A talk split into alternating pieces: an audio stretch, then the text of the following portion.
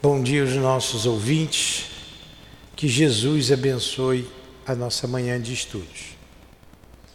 Iniciaremos com a leitura do Evangelho e prosseguiremos com o estudo do livro Céu e Inferno.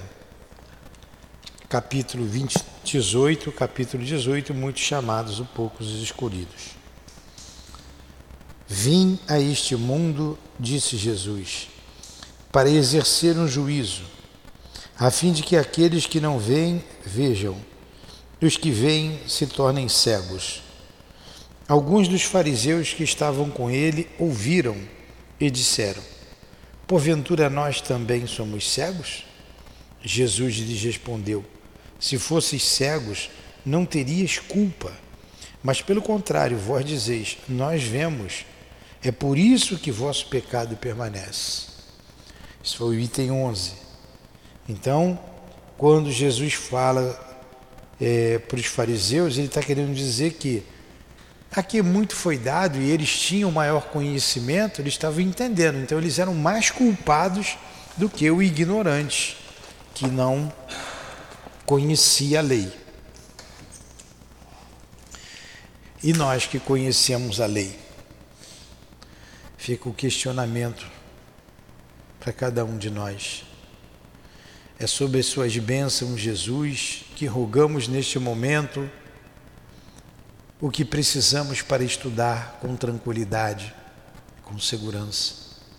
Sobre o teu amor que evocamos para esta casa, para este momento de estudos. E que essas mesmas vibrações cheguem aos lares que nos ouvem à distância. Que seja em teu nome, Jesus que seja em nome da direção espiritual da nossa casa de amor, do nosso altivo, das nossas irmãs queridas. Que seja em nome do professor José Jorge, o nosso patrono, em nome do amor, em nome do nosso amor, do teu amor, Senhor. Mas acima de tudo, em nome do amor de Deus, nosso Pai, é que iniciamos os estudos da manhã de hoje. Que assim seja.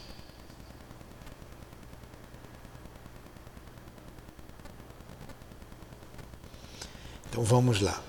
Sob as bênçãos de Deus e de Jesus Cristo acima de tudo. Estamos no eu iniciaremos tudo no capítulo 11, não é isso? Poxa, mas não para de falar de demônio, né? Caramba. É, intervenção dos demônios nas modernas manifestações. É o que dizem hoje, né? Tudo é o demônio.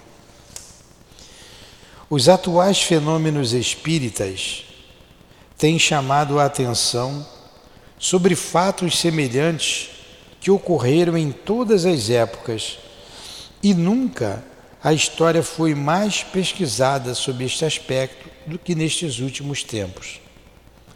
Da, semelhança dos efeitos, concluiu-se pela unidade da causa, como para todo fato extraordinário cuja razão é desconhecida, a ignorância neles viu uma causa sobrenatural e a superexcitação os ampliou, acrescentando-lhes crenças absurdas. Daí um grande número de lendas que, para a maioria, são uma mistura de um pouco de verdade e de muito e muito de mentiras. As doutrinas sobre o demônio, que por tanto tempo prevaleceram, exageraram de tal forma o seu poder que, por assim dizer, fizeram esquecer Deus. Eis porque se atribuía ao demônio tudo o que parecia ultrapassar o poder humano. Por toda parte aparecia o dedo de Satanás. As melhores coisas, as descobertas mais úteis, principalmente todas aquelas que podiam tirar o homem da ignorância e ampliar o círculo de suas ideias, foram várias vezes olhadas como obras diabólicas. Os fenômenos espíritas dos dias nossos, atuais, mais numerosos, melhor observados, principalmente com a ajuda das luzes da razão e do estado dos dados da ciência, confirmam, é verdade, a intervenção de inteligências ocultas, porém agindo sempre nos limites das leis da natureza e revelando por sua ação uma nova força e leis desconhecidas até este dia. A questão, portanto, se reduz a saber de que ordem são essas inteligências. Então, infelizmente, ainda hoje, o demônio tem mais força do que Deus. Em determinadas igrejas, falam mais do demônio do que de Deus. E continuam dizendo o que nós fazemos aqui, como estamos agora nos instruindo para sairmos da ignorância sobre assunto, diz que isso aqui é obra do demônio, que nós estamos com o demônio. Santa ignorância, não é? Ou demoníaca ignorância. E isso foi usado durante muitos séculos e acabou enaltecendo o nome do, do demônio. Quantos foram mandados para a fogueira? Até por causa de conhecimentos científicos. Não, é contra, a igreja é contra, queima. É, heresia. O Galileu quase que foi para a fogueira. Se não fosse a intervenção lá de pessoas parentes dele ligadas à igreja, tinha sido queimado. Com certeza. Queimar os livros de Kardec, fosse um pouquinho antes, queimava ele, certamente. Enquanto não se obteve mais do que noções incertas ou sistemáticas sobre o mundo espiritual, pode haver enganos. Porém, hoje em dia, quando observações rigorosas e estudos experimentais trouxeram o esquecimento sobre a natureza dos espíritos, sobre sua origem, seu destino, seu papel no universo e seu modo de ação, a questão é resolvida pelos fatos.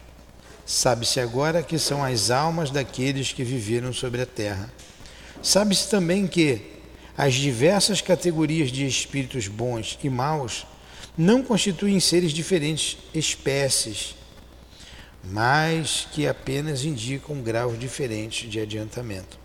Segundo lugar que ocupa por causa do seu desenvolvimento intelectual e moral, aqueles que se manifestam se apresentam sob aspectos muito opostos, o que não os impede de haver saído da grande família humana, assim como o selvagem, o bárbaro e o homem civilizado.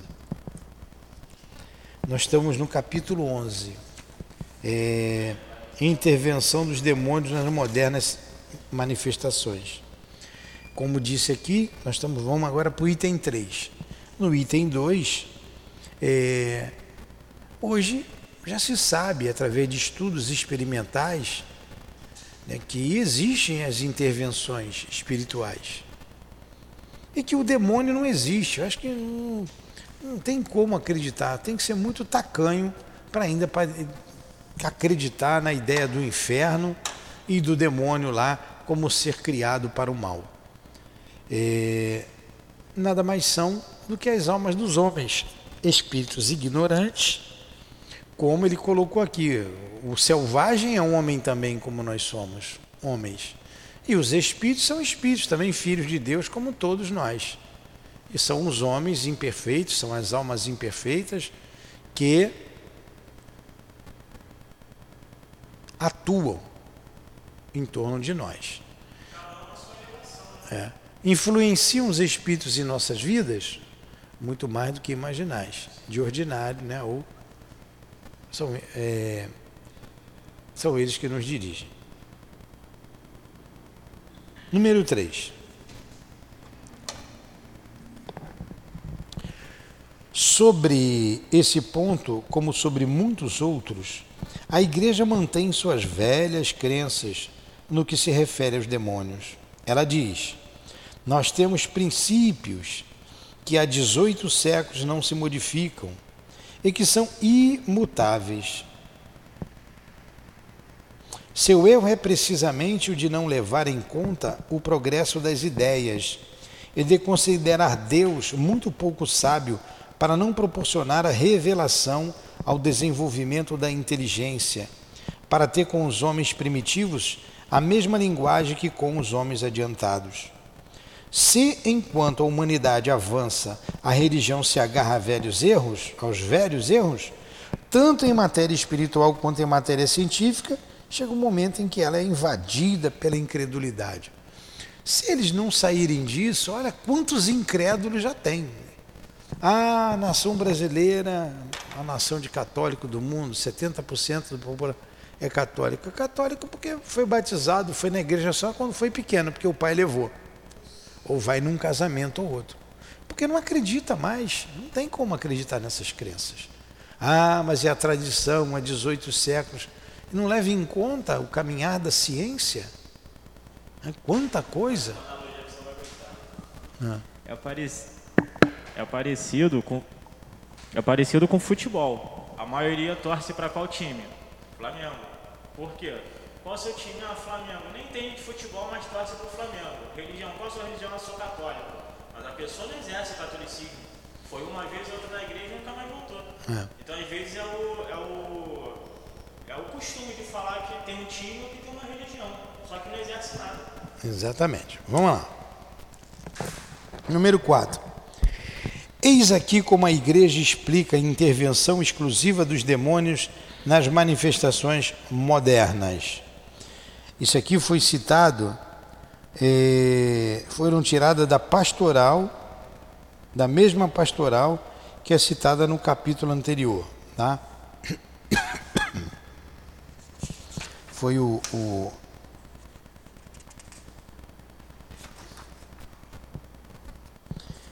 o bispo lá na, no, no século XVIII. Mas vamos lá. O que, que diz essa pastoral?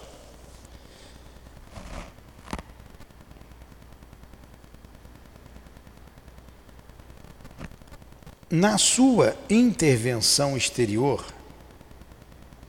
os demônios também são atentos em dissimular sua presença para afastar suspeitas. Sempre ardilosos e pérfidos, atraem o homem para suas armadilhas antes de lhes impor os grilhões da opressão e da servidão. Aqui eles despertam uma curiosidade para fenômenos e jogos pueris. Ali causam admiração e subjugam pelo encanto do maravilhoso. Se o sobrenatural aparece, se, se o seu poder os desmascara, eles acalmam e apaziguam as apreensões, solicitam a confiança e provocam a familiaridade. É por isso que aqui é a casa do demônio, que a gente fala manso, né? Ora, ora se fazem passar por divindades e bons gênios, ora se apropriam dos nomes e mesmo dos traços dos mortos que são lembrados entre os vivos. Graças a fraudes dignas de antiga serpente, eles falam e são ouvidos, dogmatizam e se acredita neles, mistura algumas verdades às suas mentiras e faz com que o erro seja aceito sob todas as formas. É aí que aparecem as pretensas revelações de além-túmulo.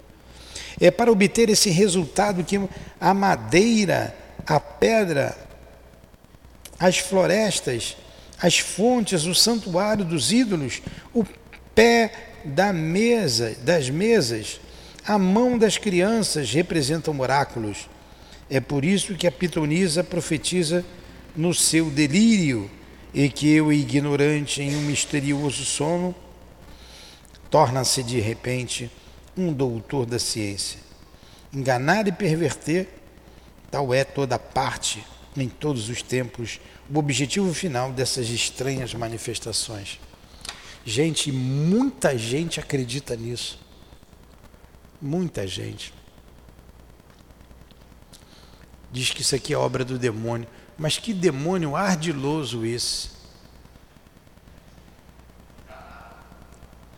É, acreditam nisso aqui. Vocês entenderam? Eu não precisa ler isso aqui de novo, explicar não, né?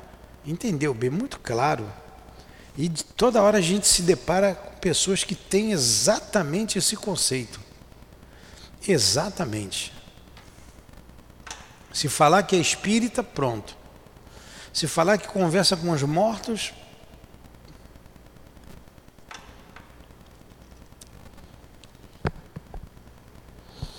Os resultados surpreendentes dessa prática ou desses atos, para a maioria bizarros e ridículos, não podendo proceder de sua virtude intrínseca, nem da ordem estabelecida por Deus, só se pode esperá-los do concurso de forças ocultas. Tais são, notadamente, os fenômenos extraordinários obtidos em nossos dias pelos procedimentos aparentemente inofensivos do magnetismo. É o órgão inteligente das mesas falantes por meio dessas operações da magia moderna, vemos se reproduzirem entre nós as evocações e os oráculos, as consultas, as curas, as glórias que ilustram os templos dos ídolos e os antros das sibilas. Como outrora comanda-se a madeira e a madeira obedece, interroga-se a ela e ela responde em todas as línguas e sobre todas as questões. Encontramo-nos em presença de seres invisíveis que suportam os nomes dos mortos, dos quais as pretensas revelações são marcadas pela contradição e pela mentira. Formas leves e sem consistência aparecem de repente e se mostram dotadas de uma força sobre-humana. Nem a cura vem de Deus, quem faz a cura é o demônio. Tudo para envolver a pessoa e depois levá-la para o inferno. Tudo. É o que ele está dizendo. Cura, fala manso, como dizia aqui a Edilane, né? O, o diabo vem com um sapatinho de pelúcia para não fazer barulho. E infelizmente existe muita ignorância ainda em nosso planeta, porque essa ideia é a mesma aqui no Brasil, é a mesma em qualquer país do mundo como até mesmo nos Estados Unidos, uma potência mundial com muitos ignorantes com relação à vida espiritual. Quais são os agentes secretos desses fenômenos e os verdadeiros atores dessas cenas inexplicáveis? Os anjos não aceitariam esses papéis indignos e não se prestariam a todos os caprichos de uma vã curiosidade. As almas dos mortos que Deus proíbe consultar, permanecem no lugar que sua justiça lhes assinalou e não podem, sem a permissão de Deus, né, sem a sua permissão, colocarem-se à disposição dos vivos. A gente não pode chamar alma de defunto, não. Está lá que Deus colocou. Quem vem é o demônio. Anjo também não vai vir aqui. Então eu pedi a Jesus, nós pedimos a Jesus, não, ele não vai escutar isso aqui, porque isso aqui é profano. Ah, que a alma, que o espírito do altivo, opa, vai vir um espírito aqui, mas não é altivo não, é o demônio. Deus proibiu chamar o morto, como é que eu estou chamando o morto? Que audácia é essa? Os seres misteriosos que atendem ao primeiro apelo do herético, isso é uma heresia. Do ímpio ou do fiel, ou seja, do crime como da inocência, não são nem enviados de Deus, nem apóstolos da verdade e da salvação, mas os partidários do erro e do inferno. Apesar dos cuidados que tomam, escondendo-se sob os nomes mais veneráveis, eles se traem tanto pelo vazio de suas doutrinas quanto pela baixeza dos seus atos, e a incoerência de suas palavras. Agora vocês vejam, como não tem como evitar a manifestação dos espíritos, não tem mais como, ah, não dá, não, não tem espírito. Aí diz que é Espírito Santo. Aí é o Espírito Santo, o Espírito Santo pode vir. Né? Aí só lá, mas só se for lá, porque se vir aqui eu continua sendo demônio. Apesar dos cuidados que tomam escondendo-se sob nomes mais veneráveis, eles se traem tanto pelo vazio de suas doutrinas, quanto pela baixeza dos seus atos e a incoerência de suas palavras. Então vem estudar o livro dos Espíritos aqui com a gente. Vem ver se isso é vazio, se é, se é incoerente. Esforçam-se para apagar o símbolo religioso, os dogmas do pecado original, da ressurreição dos corpos e da eternidade das penas. Pecado original. Eu sou culpado então pelo que Adão fez lá. Eu nem conheci o tal do Adão. Não sei nem quem foi. Então ele fez uma bobagem lá atrás e eu estou pagando. Todas as gerações estão pagando. Que história incoerente é essa? Meu avô fez uma bobagem e eu vou responder por ele? Que é isso?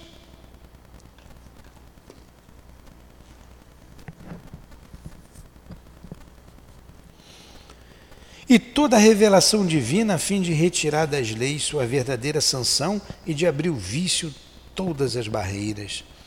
Se suas sugestões pudessem prevalecer, elas formariam uma religião cômoda para o uso do socialismo e de todos aqueles a quem importuna a noção do dever e da consciência. A incredulidade do nosso século lhe preparou os caminhos que as sociedades cristãs, por um retorno sincero à fé católica, possam escapar do perigo dessa nova e temível invasão. Por isso que o bispo de Barcelona queimou os livros no alto de fé, os livros espíritas, por isso.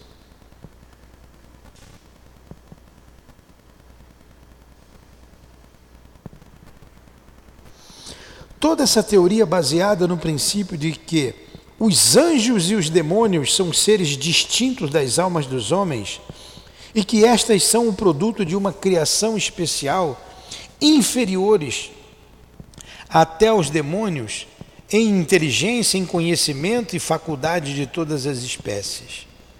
Ela exclui pela intervenção exclusiva dos anjos maus nas manifestações antigas e modernas atribuídas aos espíritos dos mortos.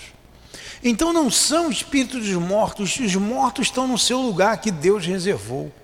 Quem faz as coisas ruins e as coisas boas é o demônio. Quando ele faz coisa boa é para enganar, pegar um incauto. Esse é o raciocínio. Por isso que faz descrente.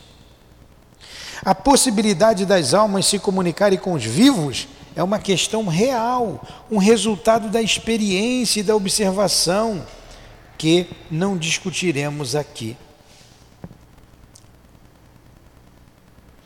Mas admitamos, por hipótese, a distinção acima. Quer dizer, Deus criou o anjo, Deus criou o demônio e Deus criou o, o, o anjo e o homem.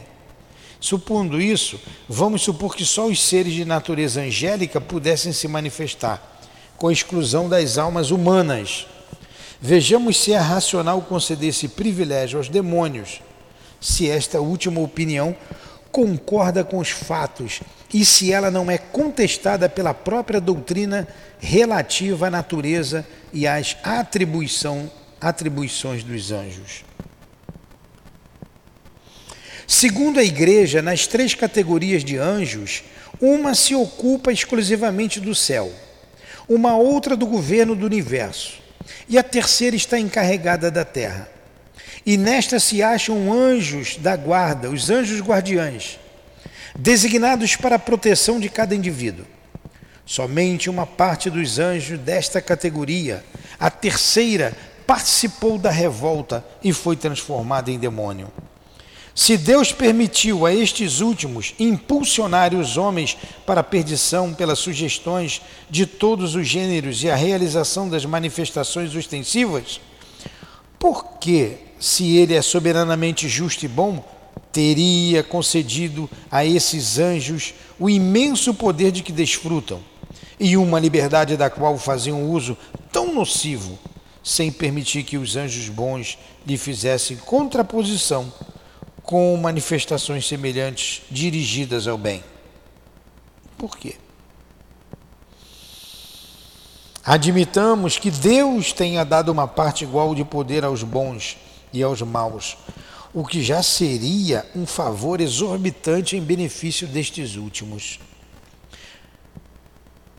O homem, pelo menos, foi livre para escolher, mas dar aos maus o monopólio da tentação com a faculdade de simular o bem a ponto de confundir para seduzir mais seguramente seria uma verdadeira cilada preparada para sua fraqueza e sua inexperiência e sua boa fé. Dizemos mais, isto seria abusar da sua confiança em Deus.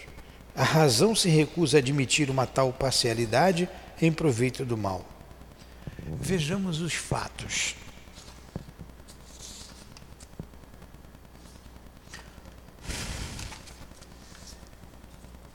Está entendendo? Eu estou lendo aqui, mas está fácil de entender, não está?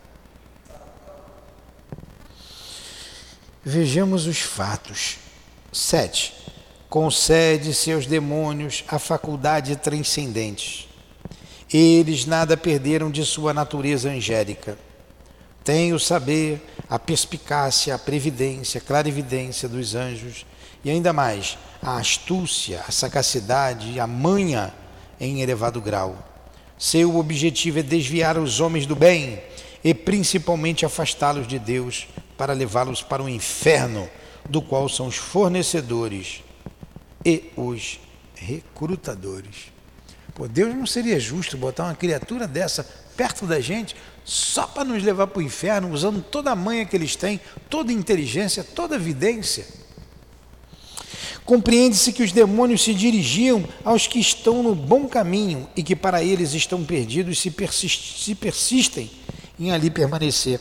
Compreende-se que usem a sedução e a aparência do bem para atraí-los suas redes. Porém, o que é incompreensível é que eles se dirijam àqueles que já lhes pertencem, corpo e alma, para fazê-los voltar a Deus e ao bem. Ora, quem está mais nas suas garras do que aquele que renega e blasfema a Deus, que se lança no vício e na desordem das paixões? Este já não está no caminho do inferno?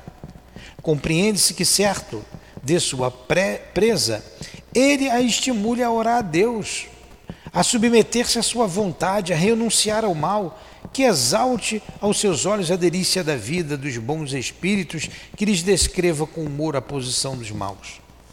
Algum dia se viu um comerciante elogiar seus clientes, a mercadoria do vizinho, com prejuízo da sua, incentivá-lo a ir comprar na casa dele? Um aliciador de recrutas depreciar a vida militar e louvar o repouso da vida doméstica? dizer aos alistados que eles terão uma vida de fadiga, de privações, que tem dez chances em uma de serem mortos, ou pelo menos de terem os braços e as pernas arrancados? Olha só, esse é o ponto. O demônio está ficando bonzinho, porque ele estimula o bem, a nossa mudança, não é? Esse é, portanto, o papel estúpido que se faz do demônio que se faz o demônio desempenhar, pois é um fato notório que, em consequência das instruções emanadas do mundo invisível, diariamente se vêem incrédulos e ateus reconduzidos a Deus, a orarem com fervor o que jamais haviam feito. Olha o demônio levando as pessoas para o céu. Pessoas cheias de vícios trabalharem com ardor para se melhorarem Pretender que isso seja o resultado das manhas do demônio é fazer dele um verdadeiro tolo. Ora, como aqui não se trata de uma suposição, mas do resultado de experiência, e como contra um fato não há negação possível, é preciso concluir que o demônio é essencialmente um desastrado, que não é nem tão astucioso, nem tão maligno como se pretende e, por consequência, não é muito de se temer, porque ele trabalha contra os seus próprios interesses. Ou ainda, que todas as suas manifestações não são dele.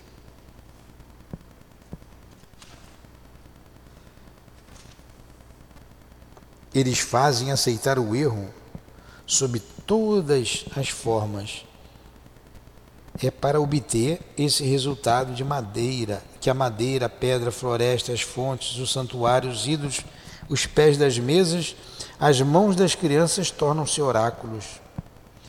Qual é, portanto, depois disso, o valor destas palavras do Evangelho?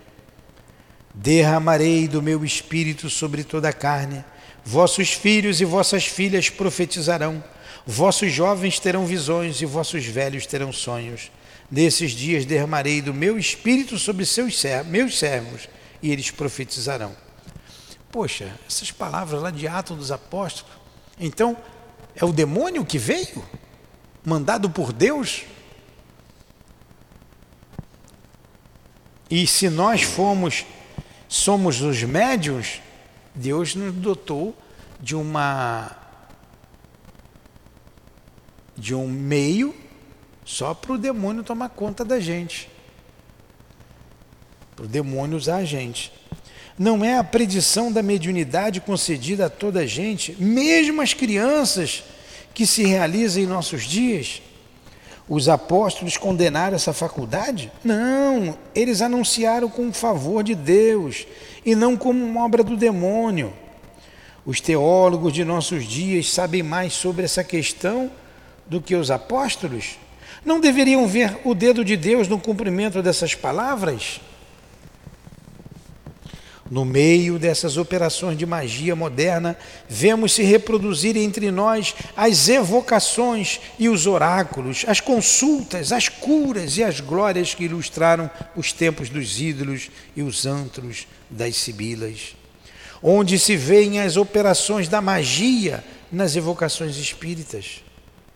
O tempo em que se podia crer na sua eficácia já passou. Hoje em dia elas são ridículas, ninguém acredita nelas. E o Espiritismo as condena. Na época em que a magia floresceu, tinha-se apenas uma ideia muito imperfeita sobre a natureza dos espíritos que eram encarnados como seres dotados de um poder sobre-humano. Eram chamados somente para se conseguir deles os favores da sorte e da fortuna a descoberta dos tesouros, de tesouros, a revelação do futuro, a obtenção de filtros, mesmo que isso custasse o preço da própria alma. A magia, com a ajuda dos seus signos, fórmulas e operações cabalísticas, era acusado de fornecer pretensos segredos para produzir prodígios, coagindo os espíritos a se colocarem às ordens dos homens e a satisfazer seus desejos. Hoje sabe-se que os espíritos nada mais são que as almas dos homens, são chamados apenas para receber os conselhos dos bons, moralizar os imperfeitos e para continuar as relações com os seres que nos são queridos. Aí está, né? Essa teoria estapafúrdia do demônio. Eu não parei para explicar porque está muito óbvio. Eu estou fazendo um esforço aqui. Eu acho que a gente vai parar, a gente está aí com 40 minutos, falta mais 5, né? Mais um pouquinho.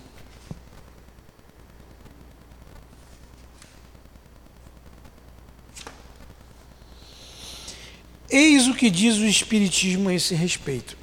Então, essa teoria da igreja, que o demônio pode tudo.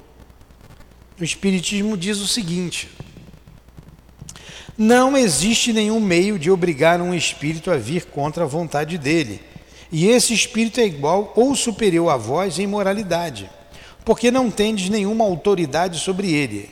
Se é inferior, podeis fazê-lo, se for para o seu bem, porque então outros espíritos vos auxiliam. Outro tópico. A mais importante de todas as disposições para as evocações, quando desejamos nos relacionar com os espíritos sérios, é o recolhimento. Com a fé e o desejo do bem, ficamos mais capacitados para evocar os espíritos superiores, elevando nossa alma por alguns instantes de recolhimento no momento da evocação e identificamos-nos com os bons espíritos e os dispomos a vir. Nenhum objeto, medalha ou talismã tem a propriedade de atrair ou repelir os espíritos. A matéria nenhuma ação exerce sobre eles. Jamais um bom espírito aconselha tais absurdos. A virtude dos talismãs existiu apenas na imaginação das pessoas crédulas. Continua tudinho hoje, igualzinho. A gente atendeu aqui, estava falando hoje de manhã, a pessoa trouxe um vidrinho assim, plásticozinho, que ela pagou caro, de óleo ungido, para trazer o marido de volta, pô. Aí ela pegou o celular, botou a fotografia do marido e ungiu com óleo ali. Meu Deus, pô. Qual a diferença disso lá pro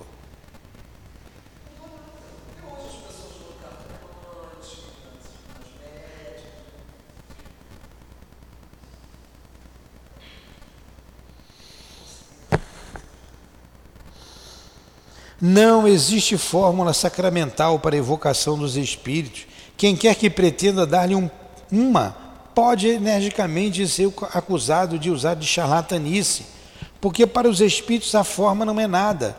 Entretanto, a evocação deve ser feita sempre em nome de Deus. Então não tem número cabalístico, não tem fórmula, não tem oração, correntes que passam por aí, essas bobagens. Eu quebro todas as correntes, acho que ninguém manda mais para mim.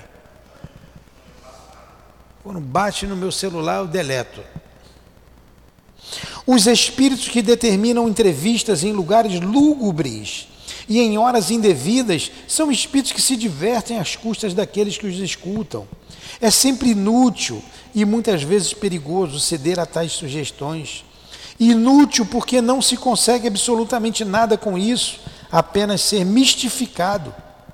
Perigoso não pelo mal que os espíritos podem fazer, mas pela influência que tal fato pode exercer sobre os cérebros fracos e mais ainda, hoje em dia, as, os perigos de assalto. O cemitério de Ricardo aqui de Albuquerque agora fecha à noite, ficava aberto. Na porta do cemitério ali tô, tem uns, umas coisas esquisitas ali uns caras vestidos de diabo, com roupão, fazendo umas coisas estranhas na porta do cemitério, porque está fechado. E quantos espíritos marcam o encontro na porta do cemitério? Certa vez o cemitério ficava aberto, antigamente, hoje não fica mais por causa de, de assalto. Pode até entrar, eles trancam, né? É, um espírito, um colega disse, mandou que ele fosse no cemitério para fazer um trabalho. Meia-noite. O espírito já está morrendo de rir. Então ele saiu de casa meia-noite, mandou entrar, dar 13 passos, parar, virar de costa, dar mais sete passos de costas, para depois arriar o trabalho. Cuidado, eu falei, e não caiu na sepultura não aberta lá?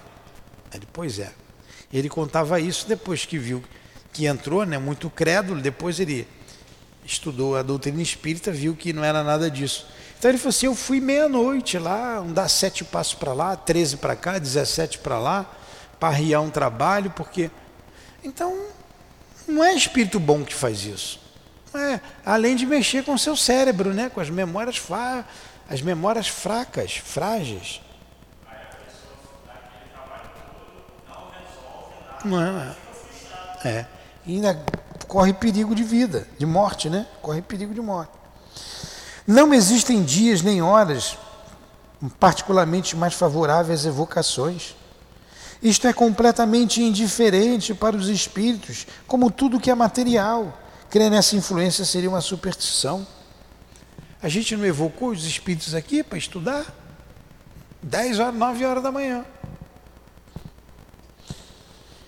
Os momentos mais favoráveis são aqueles em que o evocador pode estar menos distraído pelas suas ocupações habituais, em que seu corpo e seu espírito estão mais calmos. Gente, eu vou parar aqui, tá? Semana que vem a gente continua. A crítica mal intencionada.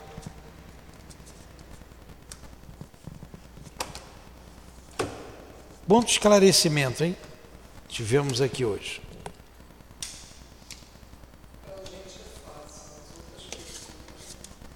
Mas o estudo, o conhecimento está ao alcance de todos.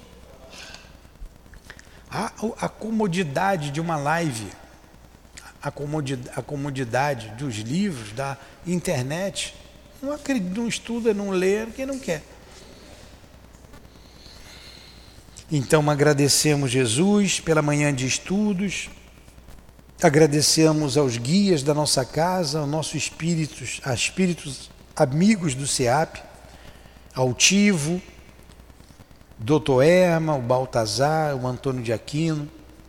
Agradecemos as nossas irmãs Elvira, Cida, Neuza, Dona Ivone, Lurdinha, enfim, amigas, amigos queridos do nosso coração. Que Deus abençoe vocês. Em nome dessa espiritualidade amiga que dirige o SEAP, do nosso irmão altivo. Em nome de Allan Kardec, de Leon Denis. Em nome do amor, do nosso amor, do teu amor, Senhor. Mas acima de tudo, em nome do amor de Deus, nosso Pai, pedimos permissão para encerrarmos os estudos da manhã de hoje. Que assim seja.